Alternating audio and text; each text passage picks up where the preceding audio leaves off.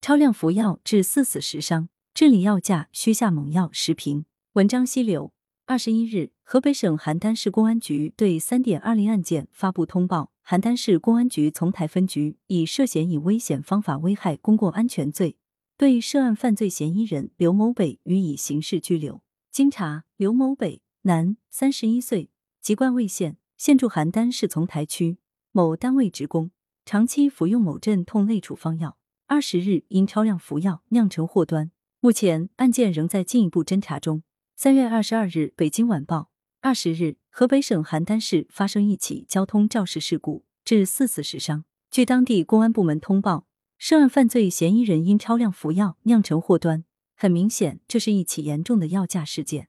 所谓药驾，是指驾驶员服用了某些可能影响安全驾驶的药品后，依然驾车出行的行为。由于这些药物服用之后，可能产生嗜睡、困倦、注意力分散、头晕、耳鸣、视物不清、反应迟钝等不良反应，很容易酿成祸患。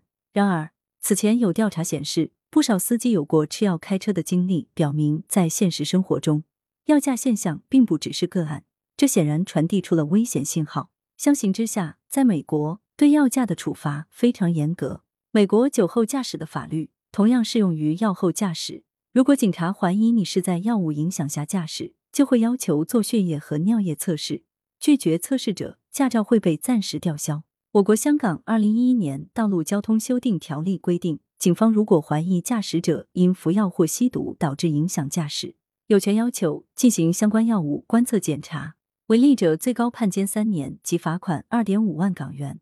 如果驾驶员拒绝接受有关测试，也属违法行为。在内地，目前法律在这方面的空白。是导致大众对药价尚未引起足够重视的主要原因。比如，没有相应的检测方法和检测标准来判定药价，交通法规也没有对药价行为进行界定，没有规定具体的处罚措施。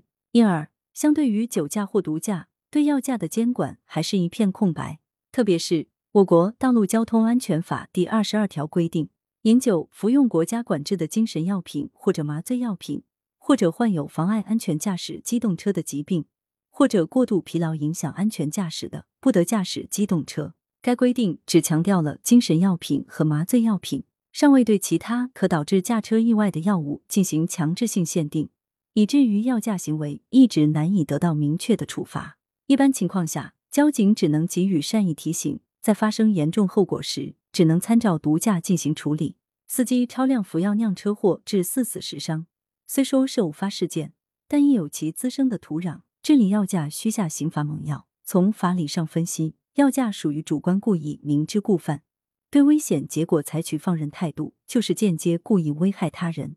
因此，必须推动刑法修正案，增加关于药驾的相关条款，解决罪行与罚则不相适应的问题。同时，建议修订《道路交通安全法》，将药驾入刑，以危险驾驶罪论处。进一步填补交通肇事罪、危害公共安全罪之外的法律空缺，体现法治的进步，也是对生命的敬畏和尊重。羊城晚报时评投稿邮箱：wbspycwb 点 com。来源：羊城晚报羊城派。图片：新华社。责编：付明图，李媚妍。